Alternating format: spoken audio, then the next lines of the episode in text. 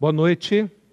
Aproveitando assim que teve esse aviso, né? A gente vai naquele crescendo assim, preparando para a palavra, né? Eu aproveito para compartilhar um pouco. Eu estava na dúvida se ia fazer isso ou não. Aproveitando o Fábio aí desse aviso importante, né? Você entendeu? Não é para convidar seu vizinho crente, né? Convida aquela pessoa não crente, né? Para a gente levar a boa nova. Cada vez que a gente recebe uma a responsabilidade de trazer a, a palavra é sempre um desafio e sempre diferente. Né? As primeiras vezes dá um pavor, né? depois vem uma confiança falsa, e depois, à medida que o tempo vai passando, a gente começa a ver aí. E eu confesso que é, nós que assim não pregamos tão frequentemente, eu em particular, né? sempre eu gosto de dizer que eu prego aquilo que tem sido o que Deus tem falado no meu coração, fruto do, do que o Senhor tem trabalhado na minha vida. E nesse sentido, eu preparei a mensagem, mas confesso que eu não estava entendendo muito o que, que o Senhor queria falar com, com, todos nós. Uma coisa é o que Ele quer falar comigo, né? outra coisa é o que Ele quer falar com toda a igreja. Isso que a gente precisa discernir. E eu estava aqui, eu cheguei aqui meio ainda assim perguntando, senhor, será isso mesmo, né, que eu tenho que falar, né? Aquelas dúvidas, né? Mas é interessante que eu não tinha combinado nada, não sabia absolutamente. O Sacha, né, não me avisou lá do, do, do irmão que via perspectiva. Ainda bem que você está aqui, né? Eu falei, irmão, é o seguinte, se o pastor Sacha vier, aí vocês já combinaram, pode dar o aviso, né? Se não vier é, sobre esse ministério, né? a gente pode chamar esse curso, esse módulo, esse treinamento ligado a missões, né?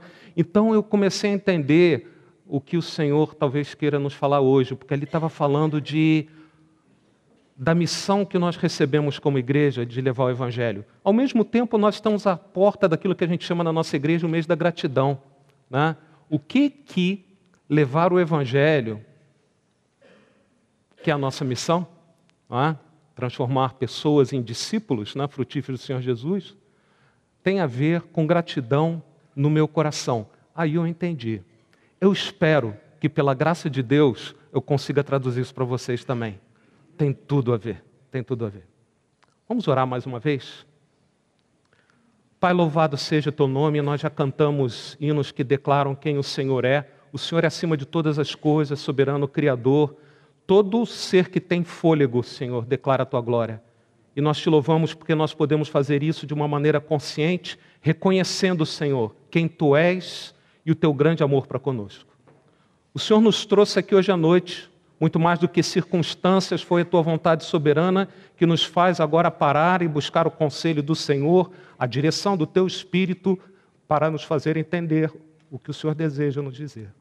Então, esse é o nosso pedido hoje à noite, Senhor. Senhor nos liberte de tudo aquilo que impede que a gente entenda o teu desejo para as nossas vidas, a começar da minha própria, mas se estendendo a cada um dos irmãos, cada uma das pessoas que estão aqui hoje à noite. Que a graça do Senhor, meu Deus, esse milagre que vem do Senhor, possa alcançar cada um de nós. E é no nome do Senhor Jesus que nós oramos. Amém. Amém, Senhor.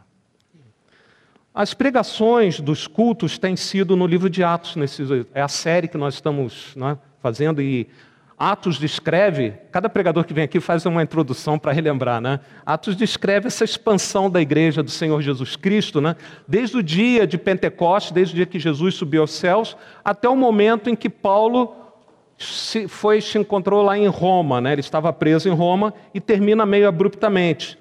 É a continuação, o livro de Atos é a continuação da obra iniciada por Jesus, que é narrada nos evangelhos. Nesse sentido, você tem os evangelhos e a posição exata ali, eu acho que foi o Sacha ou o Fábio, não me lembro, falou que seria meio confuso que se depois dos evangelhos tivessem as cartas direto, né? Fica meio tumultuado, né? Então a gente tem aquela história, né, de como debaixo da direção e do poder de Deus, os cristãos levam então aquelas boas novas a respeito de Jesus, né? Para todos aqueles povos ali.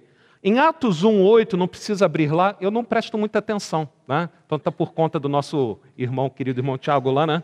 De controlar aí. Mas em Atos 1,8, que deve estar tá aí, né? Jesus disse à igreja, né? Disse àqueles discípulos, mas de certa maneira dizendo a todos nós: recebereis poder ao descer sobre vós o Espírito Santo e sereis minhas testemunhas tanto em Jerusalém como em toda a Judéia e Samaria e até os confins da terra. Movidos então pela realidade da ressurreição de Jesus. Pessoal, a gente tem que compreender O fato deles terem plena certeza que Jesus ressuscitou impulsionou aqueles irmãos, pessoas simples como você e eu, a serem testemunhas de Jesus, a receberem o poder do Senhor. Eles receberam o poder do Senhor para serem testemunhas de Jesus. Essa palavra testemunha aparece 29 vezes no livro de Atos, então deve ser importante. O que é uma testemunha? Testemunha, de uma maneira simples, é alguém que conta para os outros aquilo que ela viu, ouviu, experimentou, ela fala de conhecimento pessoal daquilo que ela está dizendo. Quando uma testemunha é trazida num tribunal, a gente tem acompanhado, né? Aí tem ao vivo todo dia, né? Overdose né, de testemunhas, aqueles todos julgamentos. Não se está interessado nas opiniões que ela tem, mas nos fatos, né? Aquilo que se deseja ouvir, o que a testemunha de fato presenciou. E é exatamente para isso que nós fomos chamados, sermos testemunhas de Jesus. Não que Jesus precise de testemunhas de defesa, não é isso, é o contrário do que está acontecendo lá no Senado, né? todos aqueles julgamentos que estão acontecendo no STF. Né? Não somos testemunhas de defesa, muito menos de acusação. Nós testemunhamos o que o Senhor tem feito em nós e nas pessoas através de nós. Nós somos testemunhas não de uma doutrina, mas de uma pessoa. Somos testemunhas do Senhor Jesus Cristo. Aí já fica aquela pergunta, né? O quanto eu conheço do Senhor Jesus Cristo? Eu não estou perguntando o quanto você conhece da Bíblia, o quanto que você conhece de doutrina. Você precisa conhecer pessoalmente, de primeira mão, ter raiz própria no seu relacionamento com o Senhor Jesus Cristo se é para sermos testemunhas do Senhor Jesus. Atos, aqui em 8, nos mostra claramente que o poder para sermos testemunhas não é de nós mesmos. Ele vem do Senhor e recebereis poder, capacitação, vem do alto. Ainda bem, porque se dependesse de mim, não ia muito longe. Eu acredito que cada um de nós, mas o poder para sermos testemunhas do Senhor Jesus vem do próprio Senhor. Deus concede esse poder então para te testemunharmos, e seja num canto mais humilde que seja, que não aparece quase para ninguém, seja no palco mais repleto, né? ou seja, seja onde for, a fonte do poder e o objeto dessa missão que a gente recebeu é um só: sermos testemunhas de Jesus no poder do Senhor. Né? Para isso que nós fomos chamados. Para isso que nós... Aliás, é interessante que a palavra testemunha vem do a palavra mártir que nós temos em português, no grego, uma tradução possível é de testemunha. Então, os mártires selaram o testemunho da pessoa do Senhor Jesus com a própria vida. De certa maneira, é isso que nós somos chamados a fazer. Nós consagramos nossas vidas para sermos mártires do Senhor Jesus, testemunhas do Senhor Jesus. É? Graças a Deus que a gente não vive perseguição. É muito melhor assim. Mas o nosso compromisso com o Senhor Jesus, você poderia dizer, jamais eu seria capaz. Eu digo, com certeza, nem você nem eu. Mas lembra, o poder para ser testemunha vem de Deus. Vem de Deus. Isso tranquiliza o nosso coração. Eu sempre tive muita dificuldade em evangelizar. Não é um dos meus dons, né, assim, normais. Mas eu recebi essa convocação. E a partir do momento que a gente compreende o privilégio que nós temos, e é isso que eu tento traduzir para vocês, e a gente se move de gratidão a Deus por esse privilégio que Ele nos deu, de ser testemunhas do Senhor Jesus, não é que fica mais fácil, brota mais naturalmente. A gente fica mais desimpedido de simplesmente falar de alguém que é o centro da nossa vida, o Senhor Jesus. Atos, então, é o registro da porta aberta por Deus e não pelos homens para o testemunho a respeito do Senhor Jesus, pela igreja. E essa porta está aberta até o dia de hoje. É interessante que em Mateus 16, 18, tem um outro versículo que vai aparecer aí, Jesus disse que iria edificar sua igreja e ele fala que as portas do inferno não prevalecerão contra ela. Literalmente, as portas do inferno não terão mais força que a igreja. Esse é o significado de prevalecer. O Senhor não está falando de uma estratégia de defesa, de segurança para a igreja contra as investidas do inferno.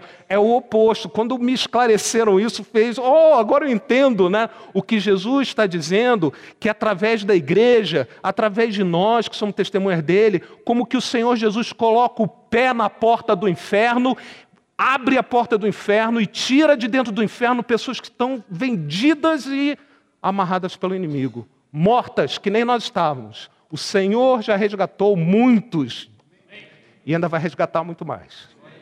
Amém. Graças a Deus. Graças a Deus. As portas do inferno não prevalecerão impedindo o testemunho da igreja. Nada nem ninguém pode se opor à expansão do Evangelho, nem mesmo às próprias portas do inferno. Vários comentaristas costumam dizer que Atos, que é esse testemunho de como a igreja avança nesse testemunho né, do Senhor Jesus, é como se fosse um livro em aberto. Não que falte alguma coisa para ser escrito lá, o que seria uma aberração, né? uma coisa completamente. uma heresia, né? uma coisa completamente errada. Não é isso não é porque falta alguma coisa de ser colocada ali, é porque, de certa maneira, aqui, hoje, é que como se fosse a continuação do livro de Atos. Tanto que recentemente teve um, uma conferência, eu não sei se foi da BU, mas foi dos jovens universitários lá no Rio de Janeiro, que chamava Atos 29. Aí você vai procurar lá em Atos 29, você, é, na verdade é a continuação do livro de Atos. Você e eu continuamos a história que é relatada em Atos. Aí você começa a entender por que, que ela termina tão abruptamente. Não termina e foram felizes para sempre. Termina com Paulo testemunhando em Roma, assim como cada um ao longo da história, incluindo agora você e eu, continuamos a testemunhar. Essa porta geral de testemunho da igreja, ela se do, desdobra em portas específicas. Então, o Senhor vai abrindo como que essa porta que foi escancarada para o testemunho de Jesus, aparecem portas para você, para mim, não são iguais, mas todas elas têm em comum esse aspecto de ser uma porta para que o testemunho a respeito da pessoa e obra do Senhor Jesus seja levado adiante. E é Deus quem abre essas portas. É Deus quem abre essas portas. Ele que abriu a porta no livro de Atos, é Ele que continua mantendo aberta essa porta para eu, para mim e para você. Então, quando eu pensava sobre essas coisas, ainda não entendendo muito bem, né, a, a, o meu, minha meditação, meu arrazoado aqui, minha luta né, com Deus, me levou até Apocalipse, né, na qual o Senhor Jesus fala de uma porta aberta para uma determinada igreja chamada igreja que estava em Filadélfia. Não é a igreja que estava em Filadélfia, lá nos Estados Unidos. Os Estados Unidos ainda não existia como Estados Unidos naquela época. Né? Era uma cidade, ali a gente vai falar que, se, nessa, é, que existia lá. Né? E de maneira bem real, a igreja hoje, a nossa igreja, a Igreja Batista Maranata, é como essa igreja de Filadélfia. Deus tem colocado diante de nós uma porta aberta de oportunidade para levar o testemunho do Senhor Jesus. Quando nós falamos o levar o evangelho do Senhor Jesus, é levar o testemunho do Senhor Jesus aonde o Senhor nos guiar. Né? Então abra lá em Apocalipse capítulo 3, vamos ler dos versículos 7 a 13. Então, é uma continuação da pregação em Atos, só que não é em Atos. não é? Como a minha pregação é mais ou menos avulsa, né, eu me dou sempre ao, eu já falei com eles, olha, tudo bem, eu prego a qualquer momento, né, mas eu tenho liberdade de pregar, né, aonde o Espírito me levar, não onde os pastores, irmãos aqui, falam, tem que pregar ali. Né. Então vamos lá, Apocalipse 3, versículos 7 a 13. Diz assim: Ao anjo da igreja em Filadélfia escreve: Estas coisas diz o santo, o verdadeiro, aquele que tem a chave de Davi, que abre e ninguém fechará, e que fecha e ninguém abrirá. Conheço as tuas obras, eis que tenho posto diante de ti uma porta aberta, a qual ninguém pode fechar, que tens pouca força. Entretanto, guardastes a minha palavra e não negastes o meu nome. Eis Farei que alguns dos que são da sinagoga de Satanás, desses que a si mesmos se declaram judeus e não são, mas mentem, eis que os farei vir e prostrar-se aos teus pés e conhecer que eu te amei, porque guardastes a palavra da minha perseverança. Também eu te guardarei na hora da provação que há de vir sobre o mundo inteiro, para experimentar os que habitam sobre a terra. Venho sem demora. Conserva o que tens para que ninguém tome a tua coroa. Ao vencedor, falou coluna no santuário do meu Deus, e daí jamais sairá Gravarei também sobre ele o nome do meu Deus, o nome da cidade do meu Deus, a nova Jerusalém que desce do céu, vinda da parte do meu Deus, e o meu novo nome. Quem tem ouvidos, ouça o que o Espírito diz às igrejas. Esse trecho aqui é muito rico e importante. Meu objetivo hoje à noite não é explorar o aspecto profético, escatológico, né? doutrina das últimas coisas, do texto, mas a partir desse texto compreender um pouco mais sobre uma característica do nosso Deus. Eu gosto muito de, de pregações a respeito dos nomes de Deus, que eles são janelas para nós conhecermos melhor a Deus. Hoje, o meu desejo é que a gente saia daqui compreendendo alguma coisa muito especial a respeito do nosso Deus. Não é necessariamente um nome que ele tem, mas quase que poderia até ser o nosso Deus é o Deus que tem controle das portas. É? é um trecho muito rico. Né? Cabe aqui uma explicação rápida, talvez, aqui sobre o livro de Apocalipse, eu acho que a maioria aqui já conhece, né? É, em particular aqui sobre esse trecho no capítulo 2 e 3, sobre a carta às igrejas. Né?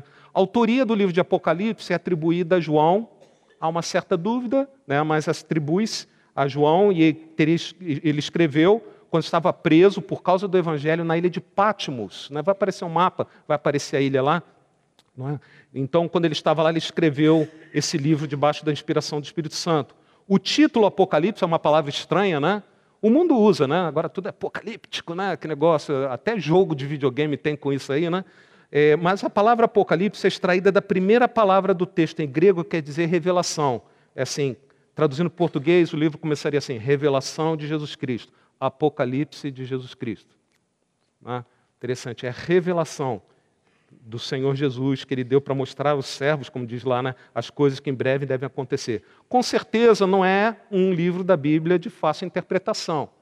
Qualquer livro da Bíblia a gente precisa da direção do Espírito de Deus para compreendê-lo. Mas, em particular, o livro de Apocalipse são daqueles livros que faz a gente coçar um pouco a cabeça. Quem tem cabelo ainda, né? Coçar um pouco. Né? ah, seus cabelos aí. Não porque a gente não saiba a motivação do Senhor né, ao nos deixar registrado esse livro. As dúvidas que vêm é quanto ao modo de entender a escatologia, quando essas coisas e como elas vão se desenrolar as últimas coisas. Mas o tema de Apocalipse é claro, porque nos foi deixado para nos dar conforto e encorajamento diante das tribulações, à luz do futuro glorioso com a vitória final de Cristo sobre seus inimigos. O último capítulo já foi revelado, é Jesus triunfante voltando. Não é? Eu posso não compreender muita coisa que vai acontecer antes disso, posso ter dúvida, eu posso ter ser surpreendido. Calma, hein? Cuidado, hein? A gente tem tanta certeza de algumas coisas, mas quanto a isso não há dúvida. O Senhor Jesus vai voltar vitorioso e nós vamos estar lá presenciando. Então, hoje, no meio das nossas tribulações, isso traz esperança. A gente tira o foco do que está próximo e não angustia e nos leva a lembrar do amor de Deus, que nos destinou para uma eternidade de bênção por estarmos com Ele. Para isso o Senhor nos criou. Então o tema é o conforto no meio da tribulação à luz da vitória do Senhor Jesus. Nos capítulos 2 e 3 estão registradas cartas que Jesus endereçou a sete igrejas. Vai aparecer aí no mapa são nas cidades de Éfeso, Esmirna, Pérgamo, Tiatira, Sardes, Filadélfia e Laodiceia. Eram igrejas que de fato existiam nessas cidades, que de fato existiam. Algumas delas existem até hoje. É o caso de Filadélfia, com outro nome, não é? Mas está lá na Turquia. É até interessante que, se você notar, a, a, olha ali, a ilha de Patmos, né? A ordem que ele segue é como se fosse um arco, né?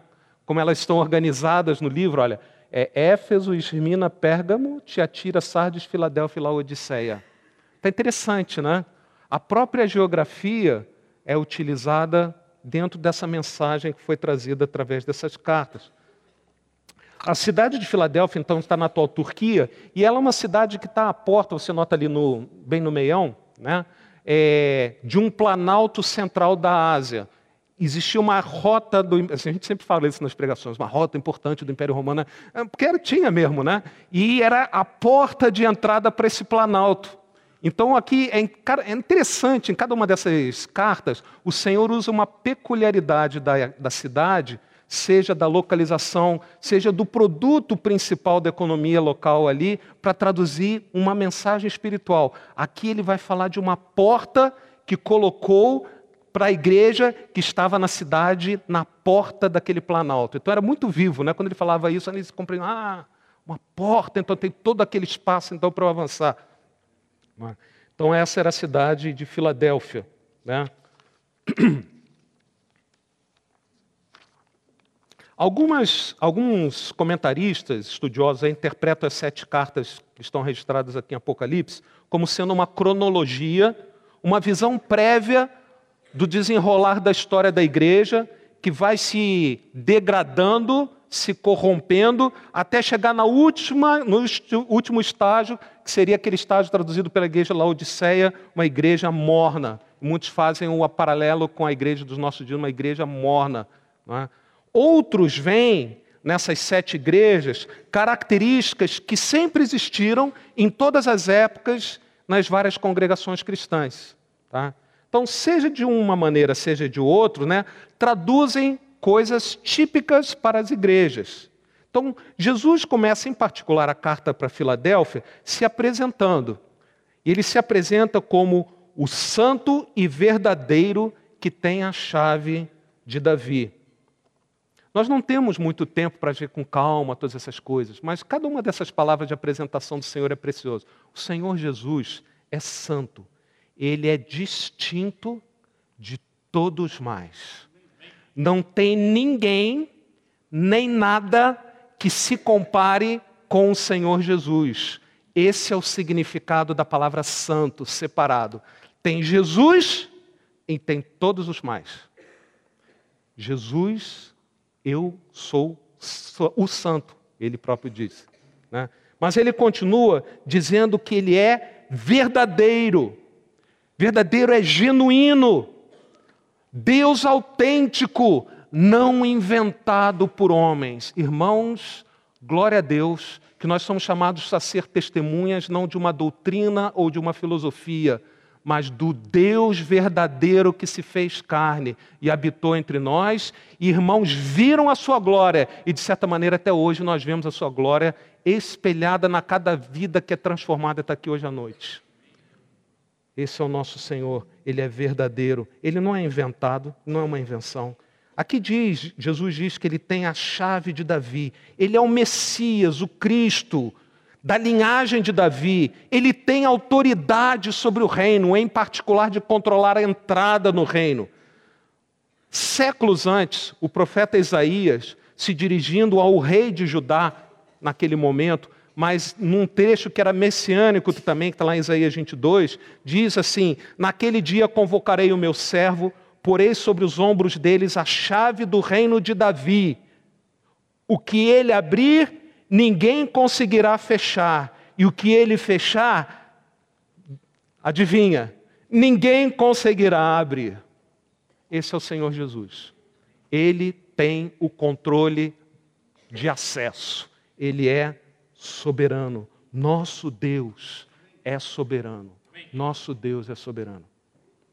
Depois de se apresentar assim como o santo verdadeiro e que tem a chave de Davi, o Senhor fala para a igreja da, de Filadélfia: Conheço as tuas obras, eis que coloquei diante de ti uma porta aberta que ninguém pode fechar.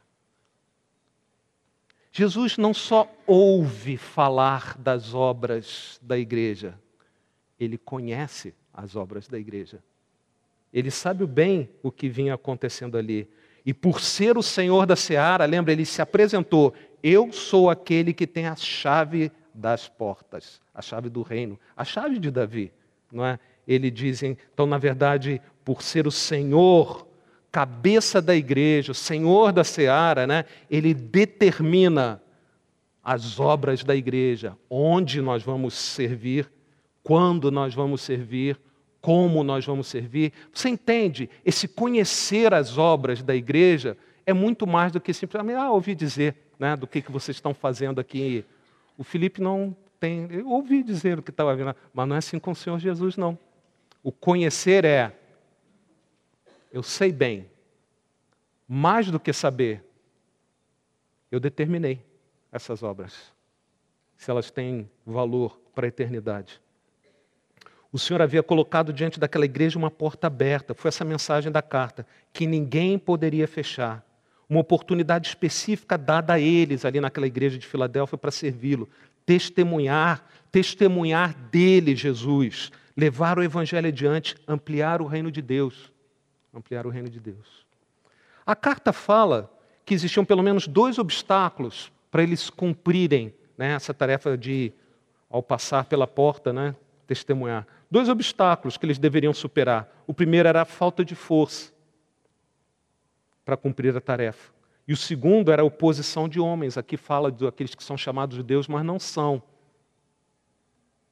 Então, eles não tinham forças em si mesmo, e pior, tinham homens bastante perigosos ameaçando aqueles irmãos judeus não convertidos, no versículo 9. Mas a favor dos irmãos de Filadélfia, Jesus menciona o fato que eles eram fiéis à palavra de Deus e não tinham medo de se identificar com ele, Jesus. Eles eram fiéis à palavra e não tinham medo de se identificar como cristãos, se identificar como o Senhor Jesus. Aí nesse ponto, confesso que a gente, eu me envergonho quantas vezes numa sociedade hostil, como que a gente é tímido em mostrar que, na verdade, somos cristãos. Não sei se isso aconteceu só comigo ou com você, mas em algumas vezes é, eu falhei. Aqueles irmãos, aqueles irmãos, tens poucas forças, entretanto guardastes a minha palavra e não negastes o meu nome, o nome do Senhor Jesus. O versículo 10 sugere que eles haviam enfrentado provas particularmente duras de lá, porque guardastes a palavra da minha perseverança, também eu te guardarei na hora da provação. Aqueles irmãos eram irmãos experimentados em problemas. Eram irmãos experimentados em problemas. Eis aqui uma grande lição. Não é o tamanho ou a capacidade da nossa igreja que vai determinar o impacto nosso, da nossa obra, do nosso ministério, mas a confiança no Senhor e nossa prontidão em nos identificarmos com Ele, a semelhança daqueles irmãos de Filipos. Os irmãos daquela igreja enfrentavam dificuldades, ao mesmo tempo que a porta da oportunidade de testemunho era aberta diante deles. De certa maneira, isso acontece na vida de cada um de nós. O apóstolo Paulo, lá em 1 Coríntios 16, ele diz assim: Permanecerei em Éfeso até o Pentecoste, porque se abriu para mim uma porta ampla e promissora, e há muitos adversários. Normalmente a gente é, associa uma grande oportunidade com a falta de problemas. Aqui está dizendo que a grande oportunidade, a grande porta aberta, era no meio de provações. Não é a falta de obstáculos que garante o sucesso, mas a nossa confiança no Senhor. A incredulidade nos faz olhar para esses obstáculos, para as pessoas, para as circunstâncias. A fé nos faz olhar para Deus, aquele que abre a porta, que tem o controle da porta. Ninguém vai poder fechar uma porta que o Senhor abriu. É o medo, a incredulidade e às vezes até a preguiça que tem feito que muitas vezes nós percamos oportunidades dadas pelo Senhor. Terminando a carta, depois que ele se apresentou, depois que falou que abriria a porta, mesmo através das dificuldades, né, ele, a porta permaneceria aberta. Terminando a carta, Jesus dá três promessas maravilhosas, aí nos versículos 9 a 11. Em primeiro lugar, ele se encarregaria dos inimigos daquela igreja. Né? É muito interessante isso aqui. Né? Olha, eu os farei vir e prostrar-se a teus pés e conhecer que eu te amei. Preparas uma mesa diante do inimigo, unge-me a cabeça com óleo, o meu cálice transborda. Sabe o que a gente fala no Salmo 23, quando não entende bem, né? Deus prepara uma mesa e nos coloca em posição de honra e reconhece. Então, o Senhor iria lutar as batalhas daquela igreja. Eu vou trazer os teus inimigos e mostrar a eles que eu te amo.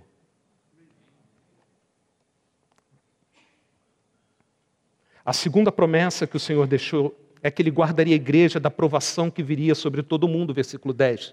Porque guardasse a palavra da minha perseverança, também eu te guardarei na hora de provação, que é de vir sobre o mundo inteiro. De uma maneira mais imediata, a referência aqui a perseguição que eles estavam sofrendo pelo Império Romano nessa época. Né? Final do primeiro século, o Império Romano já perseguia a igreja. Mas de uma maneira é, mais ampla, se aplica a que nós chamamos da grande tribulação que virá antes do Senhor voltar para implantar o reino glorioso dele. Então, eles seriam preservados da tribulação ali e muito mais da grande tribulação que viria sobre o mundo inteiro. Né?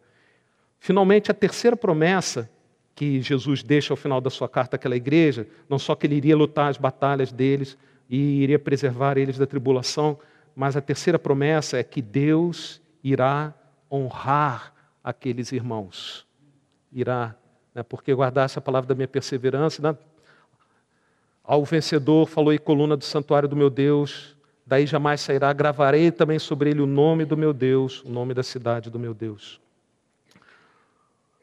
Deus vai irá honrar os fiéis e eternamente. E eternamente. Interessante. Ainda que eles foram fiéis por causa do poder de Deus, mas eles serão honrados. É interessante o alerta do versículo 11: venham em breve, né? fica esperto, né? venham em breve. O Senhor fala com isso constantemente. Ele fala que nós devemos alertar uns aos outros. Em Hebreus capítulo 10 fala para a gente não abandonar a nossa congregação, como é costume de alguns, antes admoestando-nos uns aos outros, e tanto mais quando vai, vês que vai se aproximando aquele dia. Que dia? O dia da volta do Senhor Jesus. Então a gente é estimulado um pelos outros pela volta do Senhor Jesus, que nos diz: venham em breve. Com certeza aquilo acordou os irmãos daquela igreja e deve nos acordar também. Irmãos, é, a gente é muito atraído pelo significado escatológico. Lembra, existiu uma igreja que de fato recebeu essa, esse livro de Apocalipse. E ao ler essa trecho aqui, eles aplicaram imediatamente a vida deles. E está registrado lá e, de certa maneira, num significado profético, se, é, todos nós, inclusive a nossa igreja, podemos nos apropriar. Mas hoje à noite, essa carta é muito preciosa, é muito rica, né? tem muitas coisas. Eu queria focar mais, não ver toda ela, né? mas focar principalmente os versículos 7 e 8. Estas coisas diz o santo, o verdadeiro, aquele que tem a chave de Davi, que abre e ninguém fechará, e que fecha e ninguém abrirá. O Senhor diz que eu sou aquele que abre e ninguém fecha, e fecha que ninguém abre. Essa é uma característica do nosso Senhor. O nosso Deus é soberano. Ele tem o controle das portas. Nós somos tão preocupados com portas. Nós vamos falar um pouco mais sobre elas.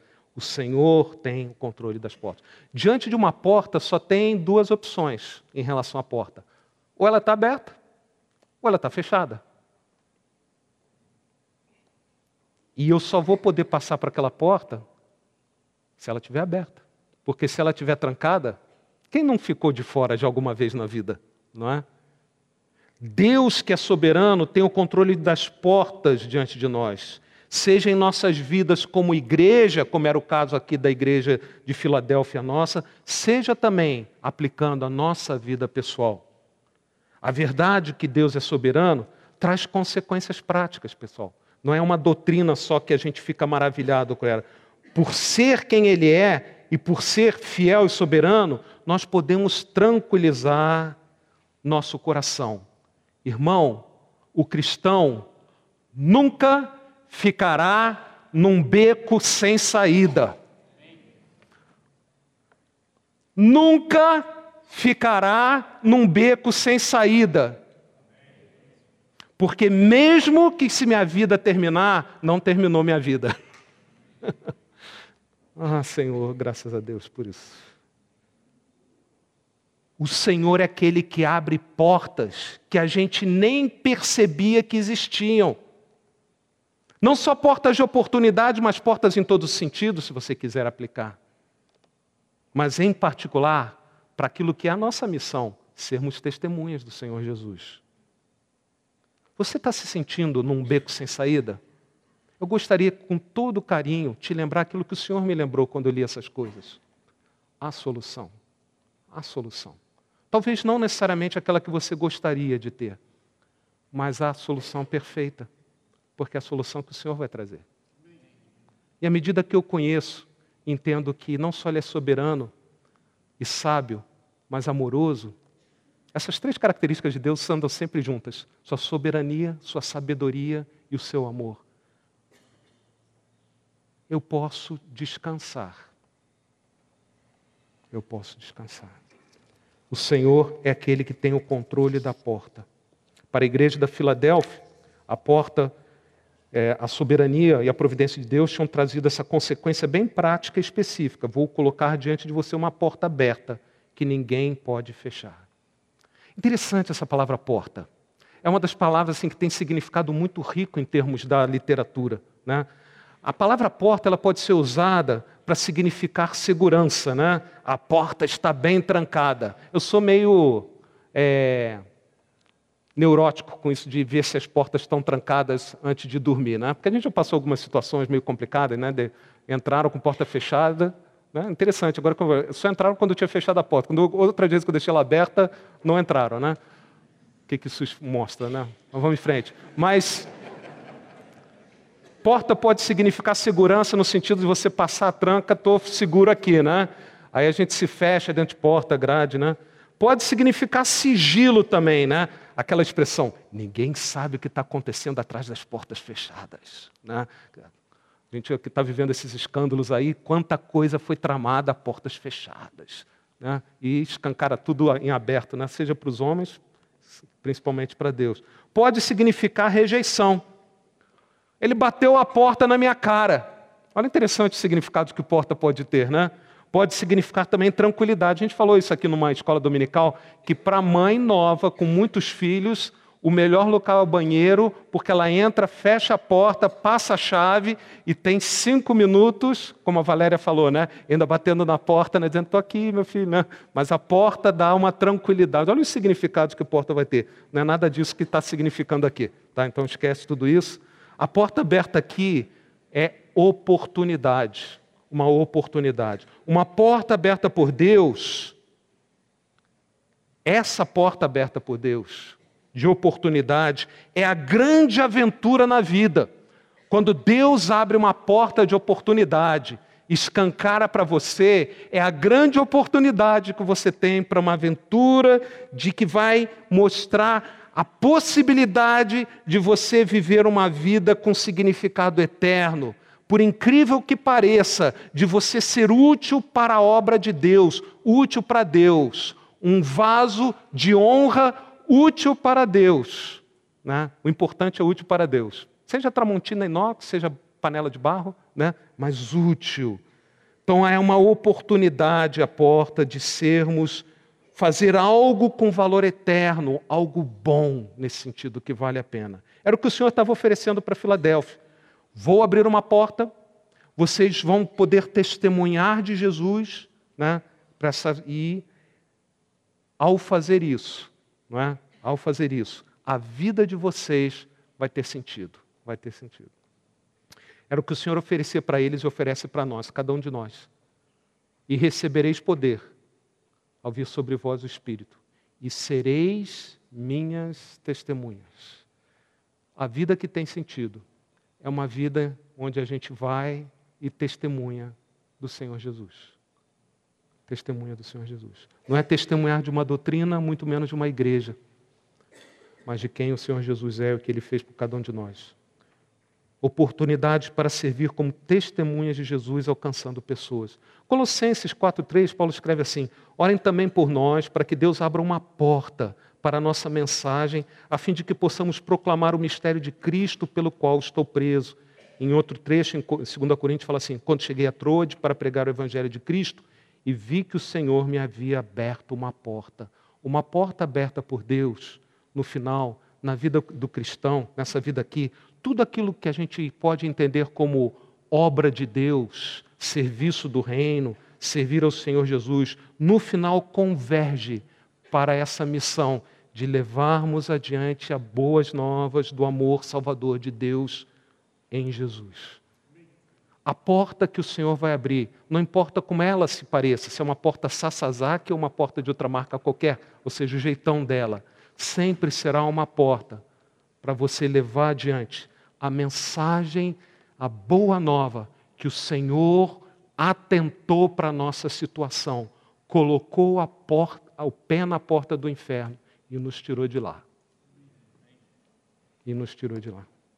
Há dois detalhes aqui, eu não quero ser meio enfadonho, mas eles são detalhes gramaticais que podem passar meio desapercebidos, principalmente na tradução para o português, mas eles são tão preciosos que vale a pena chamar a atenção de vocês. O primeiro é o tempo verbal que é usado aqui, eis que coloquei diante de você uma porta aberta. O porta aberta, né? O tempo que é usado toda essa frase aí. No grego é usado aqui o que é chamado de tempo perfeito que é uma das quatro formas de conjugação, né? presente, futuro, aoristo e perfeito, né? não vem muito ao caso. O importante é você saber que o tempo perfeito que é usado indica alguma coisa que aconteceu completamente no passado, mas cujos efeitos continuam até a presente data. É interessante, né? É alguma coisa, tem um gerúndio, mais ou menos tem um pouco disso aí, né? Algo que está no passado, mas que se desdobra até hoje. Tem um trecho que é muito lindo, que permite a gente entender isso. Está lá em 1 Coríntios 15, 3 e 4, que fala assim. A gente sempre, quando tem ceia, o pastor, principalmente Edson, ele costuma ler, né? Antes de tudo vos entreguei o que também recebi. Que Cristo morreu pelos nossos pecados, segundo as Escrituras, e que foi sepultado e ressuscitou ao terceiro dia, segundo as Escrituras. É interessante essa frase aqui, porque o morrer e o sepultar estão conjugados num passado simples. O Senhor morreu, acabou, morreu. Ele foi sepultado, foi sepultado, acabou, morreu. Só que quando ele usa o termo e ressuscitou, ele muda do passado perfeito para o tempo perfeito, que é chamado, né? Essa característica. A ressurreição do Senhor Jesus continu... aconteceu no passado, mas os efeitos dela continuam até hoje. O Senhor Jesus é o ressuscitado. Né? Adoro um Cristo vivo. Na terra ele está. Eu sei que ele vive. Como continua? E ele. Me deu um branco agora, né? O outro que fala, é, porque ele vive, posso crer no amanhã. O Senhor morreu, o Senhor foi sepultado, mas o Senhor é aquele que está vivo, é o ressuscitado. E isso faz toda a diferença para mim hoje. Então, aqui em Apocalipse 3, quando fala uma porta aberta, Quer dizer que a porta foi aberta pelo Senhor no passado e permanecia aberta. E ninguém ia fechar. E ninguém ia fechar. Até o momento que estava sendo escrito, e como é um texto profético, até os dias de hoje, até para a nossa igreja, em última análise, né, a porta está aberta. Eis que coloco diante de você uma porta aberta. Ninguém prevalece contra o testemunho do Senhor Jesus, o Evangelho do Senhor Jesus. Esse é o primeiro detalhe. A porta continua aberta. Já foi aberta e continua aberta. O segundo detalhe é que a estrutura aqui é aquilo que a gente em português chama de voz passiva. Não é simplesmente uma porta aberta. Ah, esqueceram de trancar, bateu um vento, ela abriu. Né? Já passei por isso, né? cheguei num lugar lá que eu pensei que devia, devia estar trancada, a porta estava aberta, não trancaram bem, né? ela abriu. Não é isso. A porta foi aberta por alguém, intencionalmente. Ela não foi deixada aberta ao acaso. Alguém foi lá e abriu. E esse alguém, irmãos, é alguém com A maiúsculo. É o próprio Deus. O Senhor abriu. O agente, a pessoa que abriu a porta para aquela igreja foi Deus. Ela foi divinamente aberta. Foi divinamente. Não é a nossa estratégia, não é a nossa sabedoria, não é o nosso merchandise, mas é o poder de Deus que abre as portas para o testemunho do Senhor.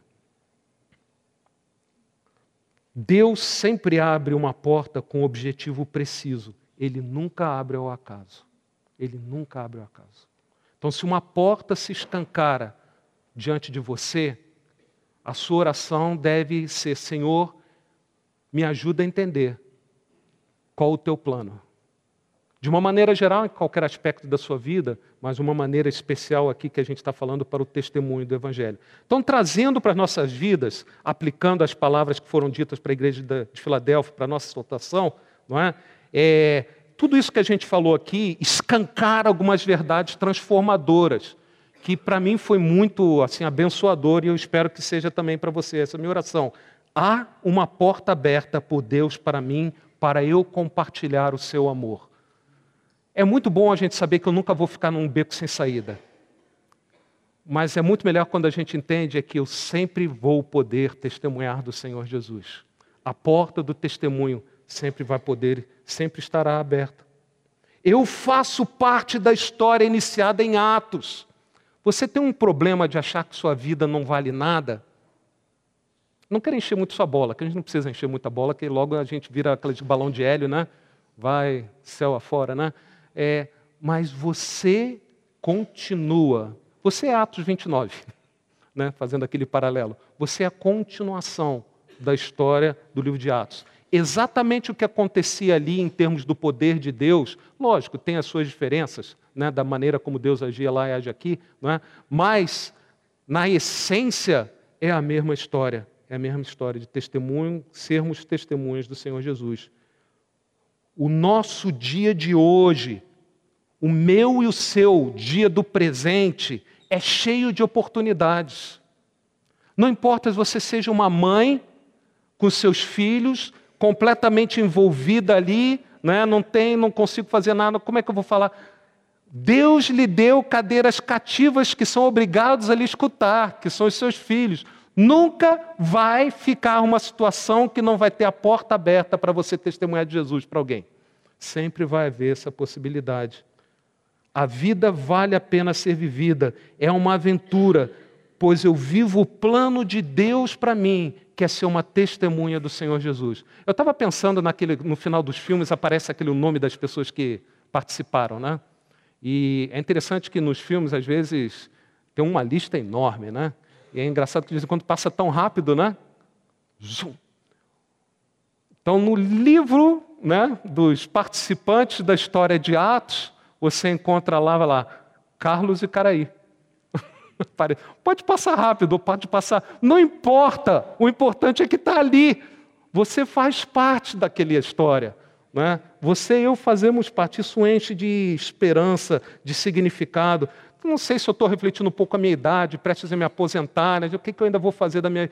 Enquanto há vida, é porque o Senhor está com esse plano de você testemunhar de alguma maneira para você. Eu falava isso para a irmã Vilma, teve um determinado momento que ela não queria se alimentar mais. Né? Aí eu falei, Vilma, não adianta, você não vai conseguir apressar. Né? Se Deus quer que você fique aqui, ainda o que você vai conseguir é sofrer e fazer a gente sofrer. Então, por favor, se alimenta aí, né? Até o dia que Deus nos. Enquanto. O mundo fala enquanto a vida a esperança. Irmão, para o cristão isso é absolutamente precioso, porque o que nós recebemos é vida eterna.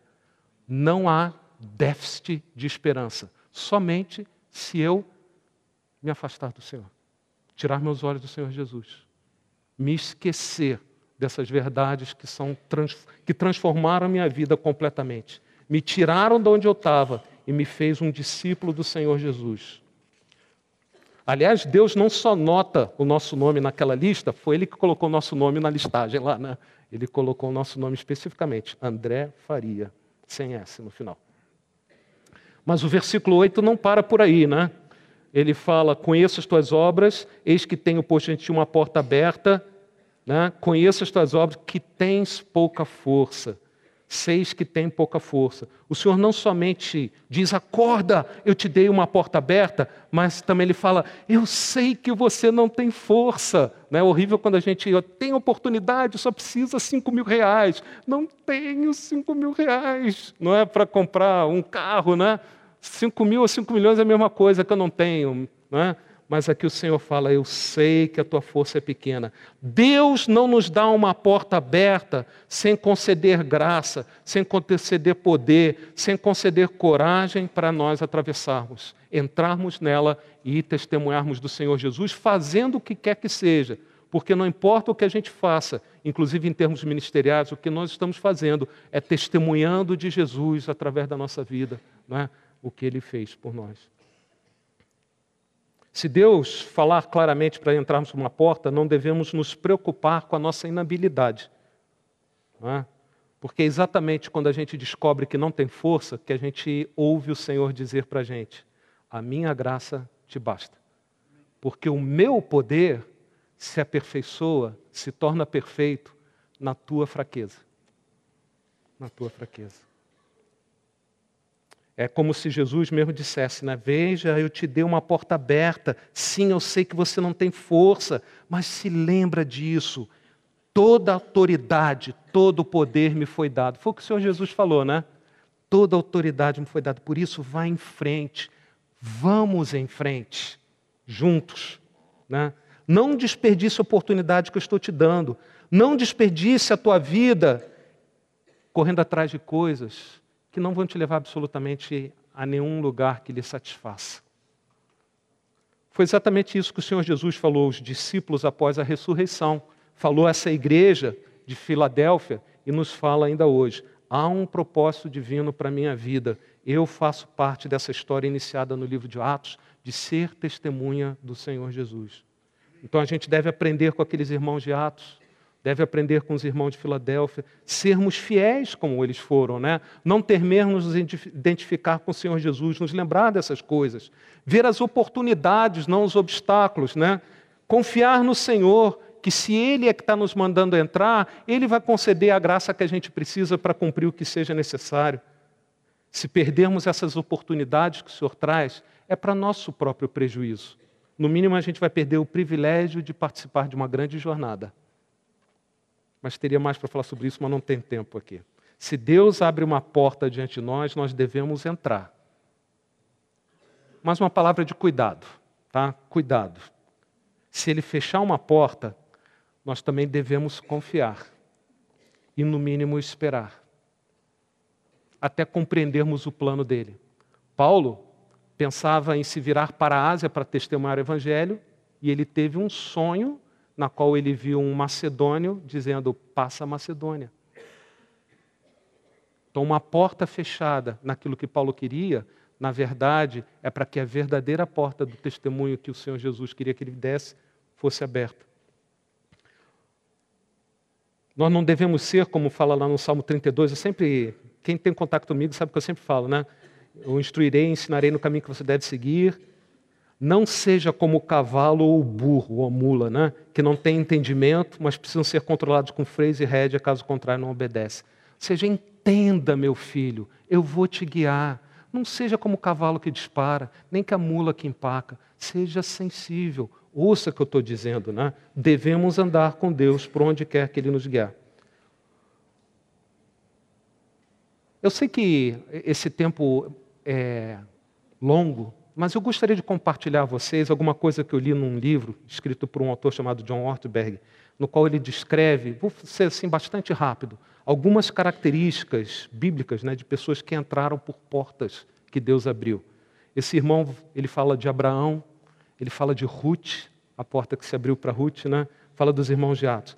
Então, são três características que eu gostaria de compartilhar que me fizeram, assim, foram bastante edificantes no meu coração. Em primeiro lugar, irmãos nossos, narrados na Bíblia, que entraram por portas abertas por Deus, prontos ou não, eles entraram pela porta. Prontos ou não, essas pessoas entraram pela porta. Portas abertas muitas vezes parecem ser assustadoras, principalmente quando a gente compreende que não tem poder. Você pode pensar, estou preparado. Não é que preparação seja algo de menor importância. Se você vai ser operado por alguém, é melhor que seja alguém que seja bem preparado, não é? Não é que preparação seja algo sem importância, mas sentir-se preparado, pronto para uma obra, não é? Não é o critério final para nós entrarmos por uma porta que Deus abre ou não. Preparados ou não, se é Deus que abre, discernindo a vontade dele, sem ser como a mula ou como o cavalo, eu entro. Jesus enviou seus discípulos, nos enviou para transformar o mundo, e quando ele viu, haviam muitos problemas. Para começar, no comecinho mesmo, nem 12 mais eram, né? Porque um já tinha se enforcado, né? Eram 11 só. Aí tem toda a história, segue, se desdobra, né? E não somente isso, não era só um problema de número. É interessante que o número 12 é um número assim de algo completo. Quando fala que eram só 11, é que eles eram, mesmo aquele grupo dos apóstolos ali, né, dos, dos 12, né, que agora em determinado momento eram os 11, depois, né, é, aquela episódio onde foi colocado Simeão ou Simão, agora me deu um branco aqui. Mas o fato é que o número era de imperfeição e diz lá em Mateus 28, 17, quando viram aquele grupo, o adoraram, mas diz assim, mas alguns duvidaram. Mesmo naquele momento, a gente logo lembra de Tomé, né? Eles não eram campeões da fé. Eles eram poucos, eles eram vacilantes, mas escolheu aqueles homens para transformar o mundo. A questão não era o número ou o preparo, mas a questão era obediência. Então, as pessoas que entraram por portas, mesmo não estando prontas, por obediência, entraram. Ninguém que é chamado por Deus pode afirmar por si mesmo: estou pronto. A segunda característica que esse irmão menciona das pessoas que entraram por portas abertas por Deus é que elas não são paralisadas por incertezas. Algumas vezes as portas que se abrem a gente fica na dúvida se é de Deus ou não. Né? Aí a gente vai para o pastor e pergunta, quer que ele diga para a gente se é de Deus ou não. Às vezes a gente pode orientar você, mas no final só Deus pode lhe esclarecer se vem dele ou não, não é?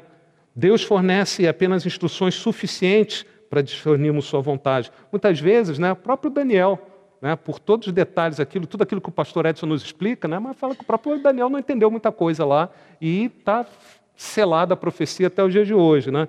Então o Senhor dá o que é necessário nós conhecemos. A chave para a gente superar a incerteza, a nossa insegurança, é intimidade com o Senhor. Intimidade com o Senhor. Quando a igreja, tem uma passagem lá no livro de Atos, mais uma vez a gente barra no tempo, né? em Atos capítulo 15, quando eles tinham que decidir o que fazer com os cristãos gentios que tinham se convertido, né? fala que eles se reuniram e diz assim: os irmãos apóstolos e presbíteros aos cristãos e gentios. E depois de muita oração, então eles escreveram essa carta: Saudações. Soubemos que alguns saíram do nosso meio os perturbaram concordamos todos em escolher alguns homens para enviá-los a vocês, para confirmar verbalmente o que estamos escrevendo. Olha agora. Pareceu bem ao Espírito Santo e a nós não impor a vocês nada além das seguintes exigências. Ele começa então a falar aquelas orientações para a igreja. Mas eu queria chamar a atenção a vocês desse pareceu bem, pareceu-nos bem. Literalmente, pensamos que era apropriado. Pensamos que era apropriado. É meio vago, né? Para escrever uma carta ousadamente de orientação para aqueles irmãos. Mas eles não se sentiram intimidados, né? Por não terem todos os detalhes, eles foram, se sentiram confortáveis de escrever aquela carta. Eles não demandaram certeza absoluta do Senhor. Tá? No nosso relacionamento com Deus, se Ele é saudável, mesmo se nós não tivermos todas as informações sobre o que está depois da porta ou como passar a porta, eu sigo adiante, porque eu confio naquele que está me guiando nessa direção. É? Então eu obedeço. Sabemos quem é o Senhor e nós entramos então por elas portas. A última característica daqueles que entram por portas abertas por Deus, e talvez essa seja importante, você não ligar o piloto automático e desligar do que a gente vai falar aqui. Por que tudo isso acontece? A característica daqueles que entraram por portas abertas por Deus é que eles fizeram isso, entraram pelas portas para abençoar outras pessoas.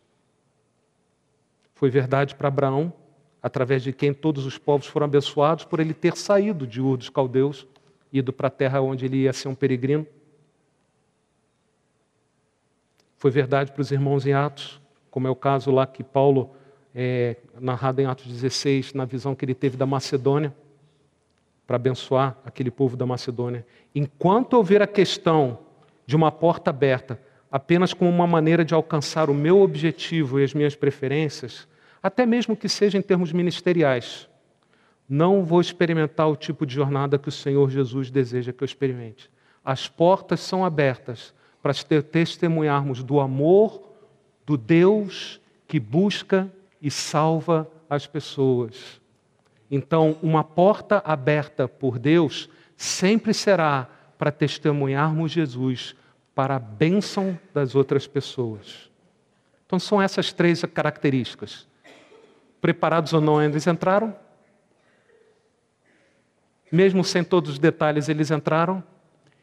E o entrar deles, no final, se traduziu em bênção para outras pessoas. Então a gente deve pensar muito além das oportunidades que vão me realizar, mas em como eu vou abençoar. Concluindo a mensagem, né? Nosso Deus é aquele que abre e fecha portas soberanamente. Ele convida cada um dos seus filhos, a cada um de nós, ao seguirmos entrando pelas portas que ele vai abrir. E ele vai abrir para nós espalharmos o seu amor, sermos testemunhas de Jesus. Não é falar de doutrina, de uma opinião ou de uma filosofia, mas falar de Jesus para as pessoas. Pronto ou não, somos convidados a entrar por essas portas que ele vai abrir de testemunho. Mesmo sem todos os detalhes, o que, vai acontecer com o grupo lá de surf, com o grupo lá da, do Day Camp, com a EBF, sem todos os detalhes, eu vou em frente e entro nas portas, não é? Sabendo que ao agirmos assim, o nome do Senhor vai ser glorificado e as pessoas vão ser abençoadas. Um detalhe final, antes de encerrar a mensagem.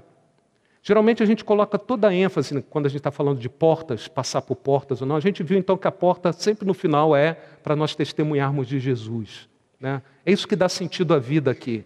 Quando isso termina, não tem mais sentido em viver aqui. Tá? Mas quando a gente fala nessas portas, a gente geralmente coloca muita ênfase no que está depois da porta.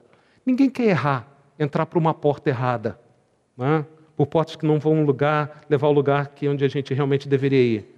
Mas se, isso, isso é tanto nas nossas decisões em relação ao ministério que a gente desempenha, né, seja quanto nas nossas decisões pessoais. Mas eu queria te lembrar que o nosso Deus, ele é soberano. Ele é aquele que tem o controle das portas. A realidade de ser soberano, de Deus ser soberano, nos leva à conclusão que a ênfase de Deus não está no que está depois da porta. Deixa eu repetir. O importante para Deus não é aquilo que está depois da porta. Porque na soberania de Deus, quer eu entenda, quer eu não entenda, quer eu seja coopere ou me rebele contra ele. Lembra de Jonas? Ao final, o que é o plano de Deus será cumprido. Então a ênfase de Deus, isso é altamente libertador, pessoal. Porque que é, é, pode se tornar um verdadeiro esconde-esconde espiritual, isso para o jovem, né, na questão de namoro, profissão, é, qualquer decisão importante, a gente, como é que eu vou saber a vontade de Deus para a minha vida? Lembre-se disso. A vontade de Deus para a sua vida não é necessariamente o que tem depois da sua decisão, mas é o processo que você está experimentando ao decidir. Né? Ao decidir em como esse processo vai nos transformar. O objetivo de Deus na nossa vida qual é? Nós conhecemos Romanos 8, 28 e 29, né? Nos moldar à imagem do Senhor Jesus Cristo. Não é dar sucesso num ou outro ministério, não é garantir certeza num casamento ou numa profissão, é nos moldar à semelhança do Senhor Jesus Cristo. Então, a ênfase não está na porta, na oportunidade ou no que está depois dela, mas em com quem nós estamos atravessando aquele momento, com quem nós estamos andando. Jesus é o foco da nossa atenção. O cristão que testemunha, ele é cristão porque ele é um discípulo. O discípulo é aquele que segue o Senhor Jesus. Ele segue com Cristo. Jesus é o foco da nossa atenção e não a tarefa ou a jornada, por mais radical que seja. Então a gente fica, principalmente é, aqueles sonhos do que eu vou fazer para a obra de Deus. Sonhe em ser íntimo de Deus e Ele vai cumprir uma grande obra, vai abrir uma grande porta na sua vida para testemunhar e que ninguém vai poder fechar. O foco da nossa atenção ao Senhor. Aliás, portas fechadas podem significar exatamente a oportunidade que eu preciso para conhecer melhor quem é o nosso Deus. Porque eu focalizo muito no que está depois dela, às vezes até eu quero muito o que está depois dela, a porta se fecha.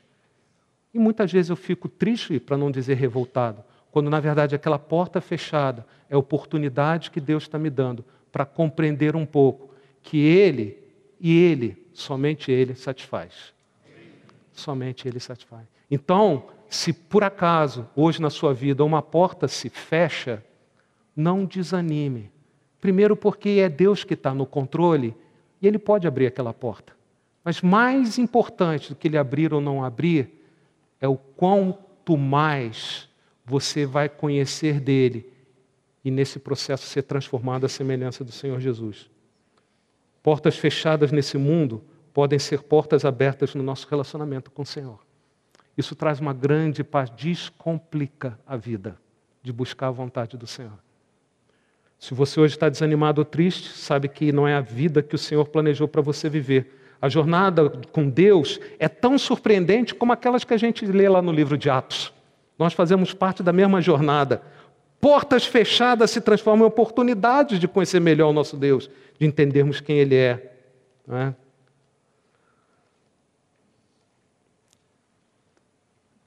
Essa oportunidade que foi dada de ser testemunha de Jesus, ela não foi dada aos anjos foi dada a nós. Ela não foi dada a pessoas importantes, a pessoas que, por uma razão ou outra, nós olhamos para ela e consideramos capacitadas para fazer a obra de Deus. Ser testemunha de Jesus não foi uma tarefa confiada para religiosos, seja qual for o nome que se adote, seja padre, seja pastor, seja diácono, seja presbítero. Ser testemunha de Jesus foi uma tarefa que o Senhor confiou a pessoas simples, que foram alcançadas pelo amor de Deus, capacitadas pelo amor de Deus, para entrar pelas portas abertas pelo poder de Deus e fazer aquilo que ninguém mais, a não ser alguém movido no poder de Deus, poderia fazer. A nossa vida, irmãos, tem significado sim. Isso não é psicologia, não é pensamento positivo. E recebereis poder ao vir sobre vós o Espírito, e sereis minhas testemunhas. Deus tem colocado essa porta aberta diante de nós. Oportunidade de servirmos, vendo o reino de Deus em ação, sermos ativos participantes na, nessa história de amor que ele começou a escrever na igreja, lá no livro de Atos, e escreve até o dia de hoje. De irmos com Jesus conhecermos melhor o Senhor que tem o controle sobre as portas. Eis que coloco diante de você uma porta aberta. O que você vai fazer? Vamos orar. Senhor, louvado seja o teu nome, pelo teu grande amor, pela tua grande misericórdia.